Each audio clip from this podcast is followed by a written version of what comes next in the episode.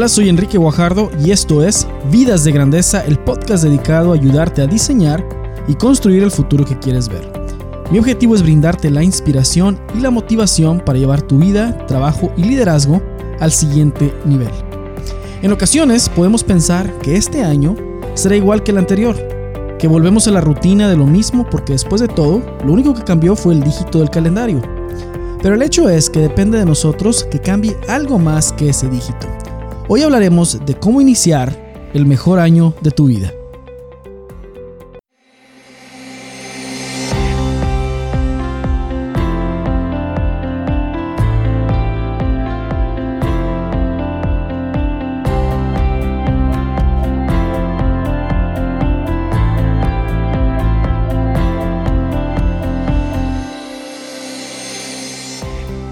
Bueno, pues te doy la bienvenida a este episodio número 69 de Vidas de Grandeza. Este es el primer episodio del año 2020 y pues aprovecho para desearte lo mejor para este año que comienza. Y pues qué mejor que con este tema del episodio del día de hoy que se titula Iniciando el mejor año de tu vida. Vamos a hablar el día de hoy en este episodio sobre cómo podemos iniciar y cómo podemos ponernos en, en el marco de pensamiento adecuado para que este sea el mejor año de nuestra vida y comenzar una racha de mejores años, ¿sí? Y para ello vamos a tocar siete temas, siete temas a grandes rasgos. Eh, si no nos alcanza el tiempo, bueno, pues eh, tomaremos la mitad de estos temas para hoy y la siguiente mitad los dejamos para el siguiente episodio. Pero vamos a tratar de, de incluirlos todos aquí. El primer tema es la importancia de tener altas expectativas y convencerte de que este puede ser el mejor año de tu vida. El segundo es, tu pasado no define tu futuro. El tercero es, tú siempre vas a poder más de lo que crees. Vamos a hablar de, de la ciencia y la posibilidad, ¿sí? El cuarto, vamos a hablar un poco de romper con los miedos. El quinto, ¿qué tanto luchamos por nuestras metas? El sexto, hablaremos de las características que tienen las metas. Y el séptimo, metas, cómo ver las metas, si las vemos como anuales o mejor como mensuales. Vamos a hablar de eso también. Pero antes de iniciar, vamos a hablar del episodio. Vamos a. Viene la cita de este episodio, perdón. Y como en todos los, los episodios de Vidas de Grandeza, comenzamos con una cita. Y la del día de hoy viene de Helen Keller. Y dice así: El optimismo es la fe que lleva al triunfo. Nada se puede lograr sin confianza y esperanza. Lo voy a repetir. El optimismo es la fe que lleva al triunfo. Nada se puede lograr sin confianza y esperanza. Muy bien, pues vamos a iniciar a conversar de este tema tan interesante de iniciando el mejor año de tu vida. Suena como una meta demasiado alta, suena como un algo que es difícil de lograr, ¿verdad? ¿Cómo puede ser que voy a lograr yo el mejor año de mi vida? ¿Sí? ¿Cómo, cómo, cómo se hace eso? ¿Sí? ¿Cómo puedo, cómo puedo medir que he llegado a ese, a ese mejor año de mi vida. Y cada vez, cada oportunidad que tenemos de un nuevo año, de un nuevo mes, de un nuevo día, de, es, la oportunidad de mejorar. Es una oportunidad como, como se le llama de mejora continua. Estamos aquí en una tarea de transformación diaria. ¿sí? Una de las cosas más importantes que tenemos que asegurar que logramos durante nuestra vida es el de transformarnos cada vez en una mejor versión de nosotros, ser, una ser mejores personas. Sí, de eso se trata. Eh, y para ello, para ello, cada vez que comenzamos algo nuevo, en este caso estamos comenzando el año, es una buena oportunidad para reflexionar y pensar qué cosas quiero mejorar este año, ¿sí? ¿Qué cosas, en qué cosas me quiero pulir? ¿Qué áreas quiero llevar al siguiente nivel? Qué áreas, cómo quiero trabajar en cada una de las áreas de mi vida para que haya transformación en ellas, para que, para que haya renovación en cada área, para que puedas decir, como quien dice, puedas nacer de nuevo en esa área. Y, y lo cierto es que uno comienza el año con muchos bríos, con mucha esperanza, con mucho optimismo, pero apenas llega la tercera semana de enero, o, la cuarta semana de enero y todo vuelve a ser igual que antes, pareciera, ¿no? Pareciera que todo vuelve a ser igual que antes. Y lo que sucede ahí es que bajamos las expectativas porque entra la realidad. Sí, porque pues venimos de un tiempo de pasar de fiesta, de, de pasarla con tu familia, de que abren, que hay regalos, etcétera, todo ese tiempo de la Navidad y luego viene el tiempo del Año Nuevo y todo parece como que mágico, ¿sí? Eh, los mismos medios de comunicación se, se, encargan de transmitir esa magia y pues uno se siente como que está en las nubes, ¿no? En ese, en ese tiempo, claro, no para todos es igual. Para otros ese tiempo es tiempo difícil y tiempo de sufrimiento. Pero hablando en el común, en lo, en lo más, vamos a decir, en la, en la mayoría de los casos así es. ¿sí? Es, una, es un tiempo en el que uno se desconecta de su trabajo, se desconecta de las responsabilidades de cierta manera y pues es un tiempo de descanso y de relajarse y como que empieza uno a darse alas para empezar a soñar un poco de nuevo. Entonces inicia el año y viene uno con mucho brío y con mucha esperanza, pero después vuelve a entrar la realidad, después vuelve a entrar la, la rutina y todo parece venirse, venirse a lo como estaba antes. Y pues por eso es importante tener el marco de pensamiento correcto a la hora de empezar algo, en este caso el año, porque eso hace una gran diferencia. ¿sí? Si para la cuarta semana de enero la ilusión de este nuevo año, las metas que te pusiste para este nuevo año parecen estar menguando, ahí es donde tienes que aplicar una forma de pensar contraintuitiva y decir, porque el año parece como una tirada muy larga. Entonces uno dice, wow, pues apenas está empezando el año y mira, ya, ya no pude hacer ejercicio como me lo había propuesto, ya me comí la hamburguesa de doble carne con las papas fritas en vez de la ensalada. Y ya empecé, ya, ya empecé aquí a, a, irme por el otro lado, ¿sí? A irme por otro, por otro lado. ¿Y qué pasa? Pues dices tú, tengo enfrente todavía todo el año y apenas vamos empezando y ya estoy dando pena, ¿no? Y eso, eso es la forma precisamente equivocada de pensar. Uno tiene que tener expectativas altas y convencerte de que este puede ser el mejor año de tu vida, pero eso no quiere decir que va a ser un año perfecto.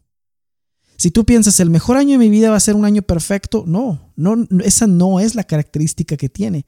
No es perfección lo que estás buscando, sino es mejora. Y la mejora toma tiempo y toma trabajo. Un mes que hayas comenzado con un nuevo hábito, un mes, el primer mes que hayas comenzado con un nuevo hábito, el primer mes que hayas comenzado con una nueva meta, es muy poco tiempo. Sí, se requieren de muchas repeticiones y se requiere de luchar contra tu resistencia interna y con la resistencia externa para poder instalar un hábito y que se quede, que se quede, que, que pegue, ¿no? Para poder instalar una meta, ¿sí? Y poder alcanzar la meta tal como la definiste. A lo mejor a veces las metas no están muy bien definidas y pues por eso uno piensa que no alcanzó lo que trata de alcanzar, pero en realidad Tal vez estás más cerca de la meta, solo que la definiste de otra manera, ¿no? Entonces, el tener las expectativas altas cada mes, cada día del año, es clave para que este sea el mejor año de tu vida. Porque si bajas las expectativas y entra el conformismo y todo eso, solo porque las primeras tres semanas del año no fueron perfectas, vas, va, va, a quedar todos los propósitos que hayas hecho, no sé, las, los hábitos que has querido implementar van a quedar en el olvido muy pronto, ¿sí? Entonces, el primer punto para tener el mejor año de tu vida es mantener esas expectativas altas durante todo el año, ¿sí? Porque nadie dijo que el primer mes del año todo iba a funcionar muy bien. Va a haber cosas que vas a lograr en el último mes del año y que vas a haber estado luchando los otros 11 meses previos. Y en el doceavo vas a tal vez vas a ver frutos. Va a haber metas que vas a tener que reincorporar al otro año. Porque nadie dijo que un año es el periodo para lograr una meta o para lograr un, para lograr un cambio. Claro que busca uno que sea más rápido que eso. Buscas que para el final del año seas mejor que el anterior, pero créeme que en el esfuerzo de tratar de alcanzar una meta de mejora en algún área de tu vida, ya está en sí la transformación. ¿Sí? En el, en el esfuerzo de hacer eso. Entonces nadie dijo que el periodo para lograr algo sea un año. Ojalá y sea menos, Pero uno tiene que ir trabajando y si no lo logras en un año, lo logras en dos. Y si no lo logras en dos, lo logras en tres. Si no lo logras en tres, así hasta que lo logras. Porque esto es de perseverancia. Esto no es una como carrera de 100 metros, es como un maratón. ¿sí? Entonces esa es la importancia de tener esa expectativa alta y decir, wow, estoy en la última semana del año, todavía puedo. Todavía lo puedo lograr. Sí, porque ha seguido luchando persistentemente. Vamos a hablar un poco más de eso cuando hablemos de metas mensuales versus semanales, perdón, metas anuales versus mensuales y, ver cómo entra este concepto ahí. El segundo punto es que a veces pensamos que si no lo hicimos bien el año pasado, si el año pasado fue de no fue muy bueno, pensamos que eso va a definir cómo va a ir este año, ¿sí? Entonces ahí tenemos el caso opuesto de alguien que no tiene las expectativas muy altas, que no trae ese brío y esa magia del nuevo año, sino que dice, no, pues el año pasado fue bien malo, pues este año a lo mejor va a ser similar, ¿no? Y lo que yo te quiero comunicar en este episodio es que el pasado no define el futuro. Si uno quiere ver cuáles son las tendencias que uno va a seguir, claro que tienes que ver al historial, al pasado. Pero para cambiar esa historia tiene que haber un cambio. Para cambiar la historia tiene que haber un cambio en ti, ¿verdad? Y si estás, estás, vamos, gestionando ese cambio, si estás haciendo un plan para hacer ese cambio, si tienes la, la, estás tomando los pasos adecuados para hacer ese cambio, el futuro será diferente al pasado. La única manera en que el pasado define el futuro es cuando uno no hace nada. El pasado define el futuro cuando no hay un cambio, cuando no hay una intención y cuando no hay una acción para lograr ese cambio ahí sí se mantiene igual. ¿sí? Si tuviéramos una gráfica en el tiempo, se mantendría sin cambio esa gráfica. Pero cuando tú intentas hacer algo y cuando tú lo pones a, pones a trabajar un cambio, ahí estás generándolo, estás generando transformación. Entonces no tiene uno por qué pensar que el futuro va a ser igual que el pasado, porque estás haciendo algo diferente. Entonces cuando haces algo diferente, se esperan resultados diferentes. Cuando haces lo mismo no puedes esperar resultados diferentes. Entonces tiene uno que hacer algo diferente para construir un futuro diferente. Y en este caso, por eso, es lo, por eso digo que el pasado no define el futuro, porque si vas a hacer algo que va a transformarte, entonces estás haciendo algo diferente. ¿Sí? Por eso el pasado no define el futuro. Otro punto es que siempre, por algún motivo, tenemos una imagen de nosotros mismos que es como inferior. Entonces, muchas veces ante un reto alto, ante un reto fuerte, pensamos, no, pues tal vez no lo voy a lograr, no, pues está muy difícil, no, pues no tengo lo que necesito, eh, no tengo, no soy así, no soy como tal o como cual, eh, etcétera, ¿no? Entonces podemos caer muy rápidamente en el desánimo. Pero la realidad es que podemos más de lo que creemos. Tenemos límites imaginarios. ¿Y hasta dónde llegan esos límites imaginarios que tenemos? Pues llegan hasta donde nosotros los coloquemos. Si nosotros nos atrevemos a pensar más allá de nuestros límites, a intentar algo nuevo, a intentar ir un paso más allá de los límites que siempre hemos tenido, nos vamos a sorprender porque siempre vamos a poder más de lo que pensábamos que podíamos. Y un ejemplo que se, que se me ocurre que se me ocurre ahorita es cuando eh, cuando de veras quieres algo lo logras. Por eso por eso dice que el que quiere puede. Cuando de veras queremos hacer algo lo logramos sí si, si lo que quieres ir es ir a ver por ejemplo los que tenían el deseo y el gusto por ir a ver la película de Star Wars la, nueva película de Star Wars que salió en diciembre hubo pudo haber muchos obstáculos para lograrlo pero muchos lo lograron ¿sí? a pesar de los obstáculos. Entonces, a veces, más bien el problema no es que no, no creamos que podemos, sino que no queremos en realidad. Tenemos que querer lograr las cosas para poder ir más allá de los límites que nos ponemos, porque cuando queremos algo lo, verdad, lo suficientemente fuerte, cuando de veras queremos algo, los límites parecen no existir. ¿Sí? Los límites parecen no existir. Sí, entonces pregúntate cómo fue la última vez que lograste el, el antojo que tenías de algo, ¿verdad? Pero a pesar de todos los obstáculos, lograste ir por el helado, ¿verdad? De chocolate que tanto querías, o el café, o lo que, o no sé. Si a pesar de todo, ahí estás. ¿Por qué? Porque, porque quieres esa, esa, ese helado, o el, o el café, o el pastel de, de tres leches, o lo que sea, ¿no? Entonces uno va por aquello que verdaderamente quiere. También para iniciar el mejor año de tu vida necesitas romper con tus miedos, ¿sí? Y hay miedos del pasado, hay miedos del futuro.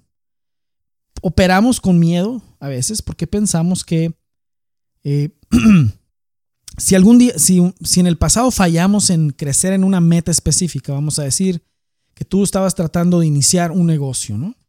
Y fallaste, fallaste, el negocio no funcionó, y te fue bien mal en eso, entonces vas a pensar que ahora que quieres comenzar de nuevo, el miedo va a venir y va a decir, te va a pasar lo mismo otra vez. Mira, tú no sirves para esto, va a pasar lo mismo. O lo mismo sucede en un trabajo, ¿no? Si estás una persona que está buscando un ascenso en su trabajo y no lo logró, pues va a estar pensando, va a entrar el miedo y va a decir, bueno, pues ya lo habías intentado antes y pues no te dieron ese ascenso y pues tú sabes que te faltan X o Y experiencias, etcétera. Todo eso es miedo. ¿sí? Todo eso es miedo e inseguridad. Entonces uno tiene que romper con los miedos. Tienes que romper con los miedos, viene a lo mismo que decíamos que el pasado no define el futuro, de que tú puedes más de lo que crees. Uno tiene que romper con sus miedos. Los únicos miedos que son útiles son aquellos que nos salvan la vida. Porque el miedo está hecho para precisamente ayudarnos a, como un, medio de supervivencia, poder tener, proteger nuestra vida. Pero nuestro cerebro, que es el encargado de producir el miedo para que nosotros estemos alerta, ¿sí? Lo va a activar para todo. Sí, lo va a activar para todo. Hay personas que hasta tienen miedo de probar un platillo nuevo. ¿Por qué? Porque es nuevo. ¿Y qué es lo que pasa? Que el cerebro está diciendo, es nuevo, es nuevo, alerta, alerta. Y el cerebro siempre va a alertar con, a lo nuevo. Es por sistema, ¿verdad? Lo va a hacer. Entonces, como el cerebro no sabe si es un peligro real o no, lo único que sabe es que es algo nuevo, y generalmente los peligros son cosas nuevas, ¿sí? Pues lo alerta, pero entonces uno tiene que usar el sentido común y, como darle un bypass a ese miedo y romper con los miedos que no aplican, ¿sí? Romper con los miedos que no aplican. Y en el caso de iniciar el mejor año de tu vida, de ir por nuevos retos, de ir por nuevas metas, de instalar nuevos hábitos, de ir y ver cara a cara esa área que no has podido, con la que no has podido crecer y ahora sí atacarla y crecer, sí, requiere romper, romper con los miedos. ¿sí? Requiere romper con, con los miedos porque va a haber muchos. Y el miedo también viene cuando estamos tratando de hacer algo que verdaderamente vale la pena. Cuando estamos verdaderamente tratando de transformarnos, el miedo va a entrar. ¿Por qué? Porque mm, ya no vas a ser el mismo de antes o la misma de antes ya vas a cambiar, ¿verdad? Y, si tienes, qué sé yo, todos tenemos eh, algo que en lo que tenemos que crecer. Pero nuestra resistencia interna no quiere que crezcamos en eso porque está en la zona de confort. En la zona de confort es donde no hay reto, no hay cambio, aquí está todo bien, ¿para qué moverle? Pero si no hay cambio, no hay crecimiento. Si no hay cambio, no hay crecimiento. Entonces hay que romper con el miedo al cambio, con el miedo a ser diferentes, con el miedo a nacer de nuevo, a transformarnos y decir borrón y cuenta nueva. Aquí, aquí hay una nueva persona, aquí están haciendo una nueva persona. Sí. Entonces, romper con los miedos. El quinto es tener perseverancia. ¿Qué tanto luchas por tus metas? ¿Qué tan perseverante eres?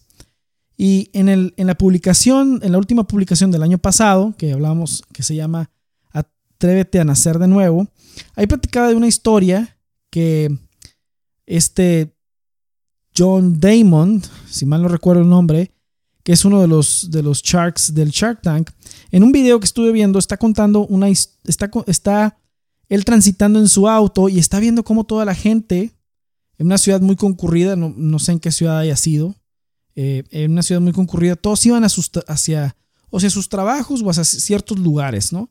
Y en este, estaba él reflexionando que pues la gente hace hasta lo imposible por llegar con puntualidad a su trabajo, por ejemplo.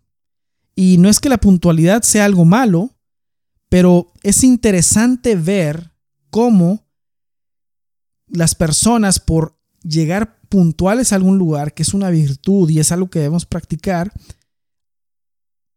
pasan por arriba de muchos obstáculos. Si vives en una ciudad grande, el tráfico, eh, el clima, eh, qué sé yo. Entonces la gente llega con puntualidad a sus lugares de destino. ¿Por qué? Porque esa es una meta que es visible, que es pública. ¿Quién la ve? Pues si estás en, una empresa, por ejemplo, tu equipo de trabajo va a ver a qué horas llegas, ¿sí? Tu jefe va a ver a qué horas llegas. Si tienes un negocio en el que tienes que atender a tus clientes, pues tus clientes van a estar esperándote y van a ver a qué horas llegas también. Entonces la puntualidad es una meta visible. Entonces la gente hace hasta lo que no por llegar a, por cumplir con la puntualidad y esto es muy, esto es increíblemente bueno. Todos tenemos que ser puntuales. Es una, es una virtud, ¿no? Pero esa es una prueba, esa virtud y eso que podemos lograr de llegar temprano o de llegar a tiempo es muestra de que podemos cumplir las metas cuando queremos cumplirlas y que podemos luchar por una meta. el problema viene cuando la meta no es visible, cuando, el crecimiento, cuando lo que está pasando es interno. Pues ahí no hay ni nada que alimente al ego porque no estás, nadie te está viendo, ¿sí? Nadie te está viendo lo que estás haciendo y, tarda en el tiempo. Por ejemplo, si tienes la meta de, eh, de bajar de peso, por ejemplo, si tienes esa meta, va a tomar tiempo. Entonces por eso, pues a veces se pierden se pierde la motivación ahí, porque pues como no es visible, no alimenta el ego. Pero en, pero en el tiempo va a dar resultados. ¿sí? Entonces las metas que son aparentemente no visibles, pues no nos, no nos motivan, no nos motivan a querer lograrlas. Pero esas son las que a veces valen mucho más la pena que las visibles. Las metas que nos ayudan a ser personas más felices, los que nos ayudan a ser personas más sanas, las que nos ayudan a ser personas que somos más plenas. Esas metas por lo general son invisibles, ¿sí? Y ahí en la publicación hablo a detalle de eso, entonces te invito a darle, a darle un vistazo. Entonces, ¿qué tanto luchas por tus metas? Pues igual que como si fuera la de la puntualidad, que es una meta visible. La siguiente son qué características tienen las metas ganadoras. ¿Qué características tienen las metas ganadoras? Y en una publicación también en mi blog que se llama Características de las metas ganadoras, aquí la voy a buscar. Tú también las la puedes buscar ahí en el blog en www.enrique.me. Sí, son ocho las características que tienen las metas ganadoras. Y no voy a entrar a detalle cada una, nomás te voy a dar la lista. Tú puedes entrar a esta publicación y ahí verlas. Y la primera es que son escritas. Entonces, por lo menos escribe qué metas o qué hábitos quieres lograr este año. Segundo, son específicas. ¿Sí? ¿Por qué? Porque tienen datos. ¿Sí? Ahí te pongo un ejemplo de que hay una diferencia entre quien dice mi meta es incrementar mi ingreso este año versus incrementar mi ingreso anual un 30% para el segundo trimestre del año. Entonces ahí ya tienes más características del el nivel y de la fecha. ¿sí? Eh, otra de, esas metas que son ambiguas es ser una mejor persona. Bueno, pues es, es, demasiado ambiguo eso. Pero por ejemplo, si la meta es leer un libro que me ayude a crecer en X, Y, Z área de mi vida cada dos meses o cada mes, ahí ya tienes una, una meta específica. La tercera característica es que son medibles. Puedo medirlas como son si fueron específicas y tienen datos de nivel y de tiempo, puedo medir eso. Por ejemplo, en la meta de incrementar mi ingreso anual un 30% para el segundo trimestre del año, tú puedes estar midiendo, ok, ¿en dónde voy? Voy en el 10% y en qué momento del año vamos. ¿sí? Y, entonces de esa manera puedes ir midiendo el progreso.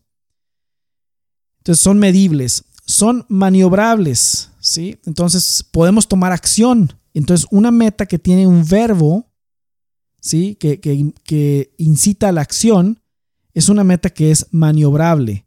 Por ejemplo, ser una persona más saludable no es una meta maniobrable. Pero en cambio, hacer ejercicio 30 minutos cuatro veces por semana, sí. Puedes maniobrar eso porque ya es que vas a hacer ejercicio. ¿Cuánto tiempo? 30 minutos. ¿Con qué frecuencia? Cuatro veces a la semana.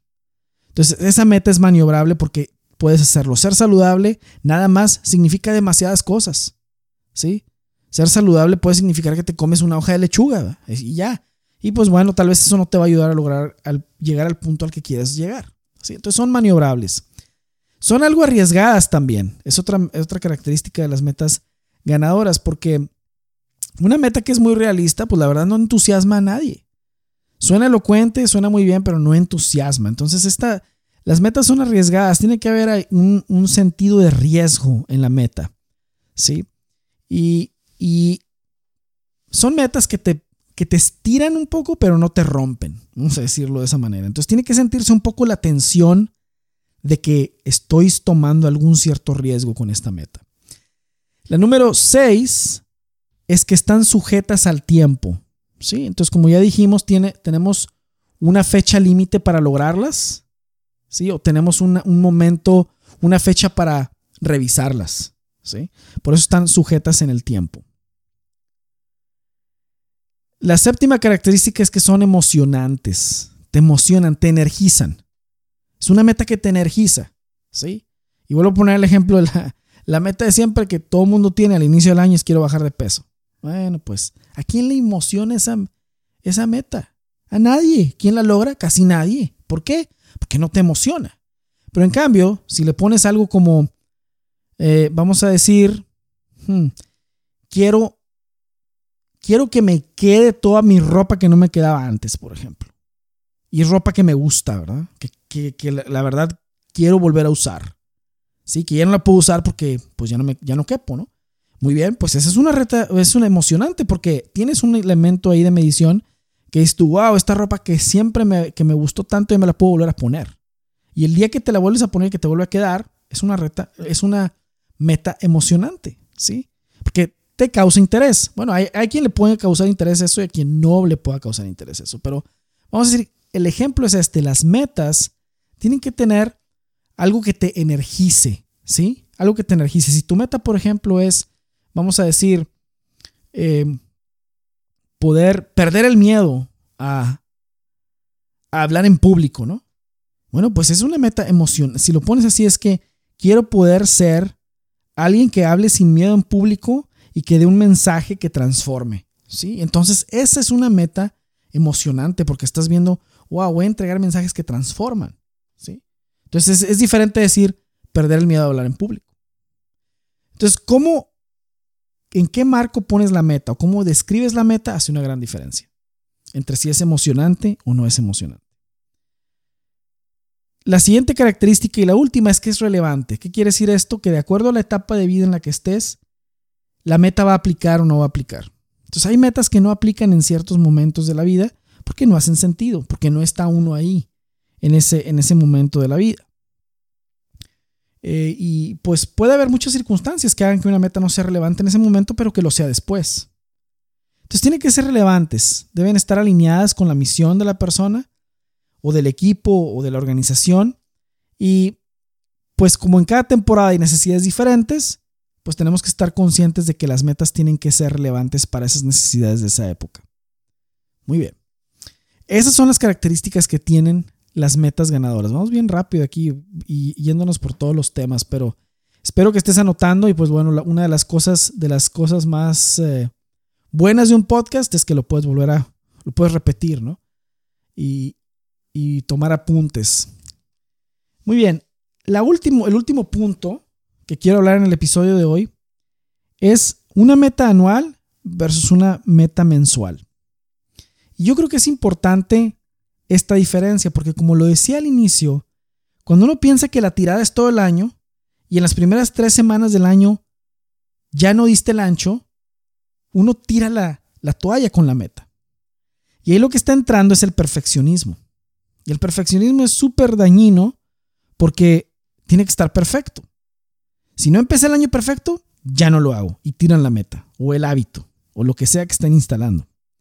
Y eso es muy equivocado, porque si así le vamos a hacer, pues por eso nadie nunca logra nada. Por eso todos los propósitos de año nuevo dicen que se mueren en la tercera semana de enero, si no es que un poco después. Y por eso eh, ponerse propósitos, la verdad, no es muy útil. Es mejor metas y hábitos. Metas y hábitos es lo que uno se debe poner enfrente. pero no anuales. Más bien yo rompería una meta anual en pequeñas metas mensuales.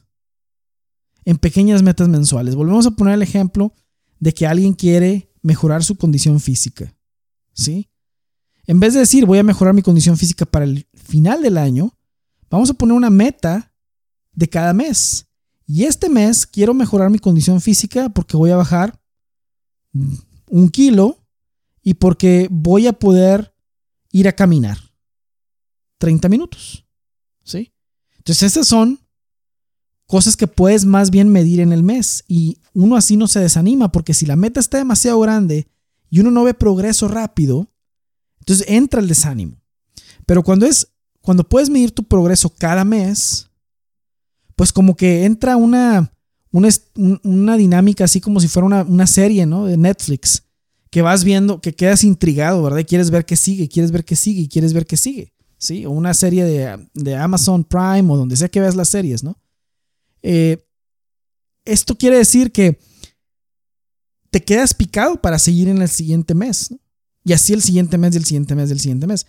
La meta tiene que estar ahí cada mes, porque cada mes puedes volver a empezar y la meta que no lograste el mes pasado la vuelves a instalar ese mes y, así le sigues. Entonces vas teniendo una, una idea, vas teniendo datos más rápido, que si es todo un año y no hay mediciones cada, cada cierto tiempo y con cierta frecuencia. Entonces por eso yo creo que las metas mensuales son mucho más relevantes e importantes que las metas anuales. Las metas mensuales te dan más sentido de progreso, te dan un sentido de que vas haciendo, de que agarraste tracción, ¿verdad? De que vas avanzando.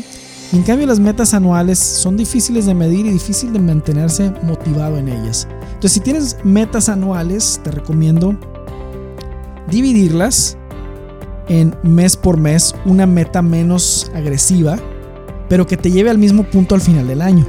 Entonces, si la meta al final del año es quiero bajar 30 kilos, por decir, bueno, pues vamos cada mes midiendo cuántos gramos vamos bajando, ¿sí? Y ver qué meta es realista para cada, para cada mes.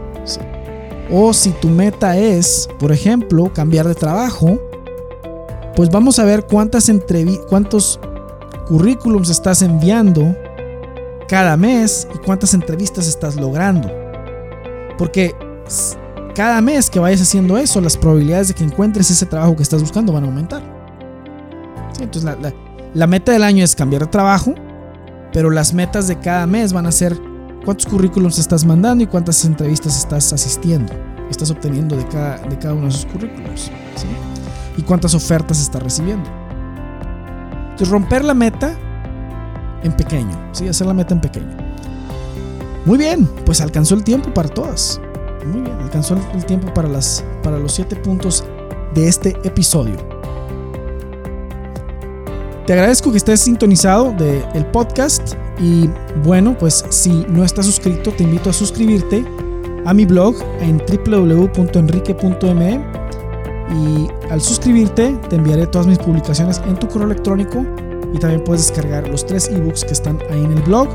Te invito te animo a invitar a más personas que se suscriban al, blog y poder crecer esta comunidad de Vive con Grandeza más de lo que ya ha crecido. Bueno, pues te deseo una excelente semana, ¿sí? un excelente año 2020 y pues nos vemos por aquí en el siguiente episodio de Vidas de Grandeza. Muchas gracias y mientras tanto, vive con grandeza.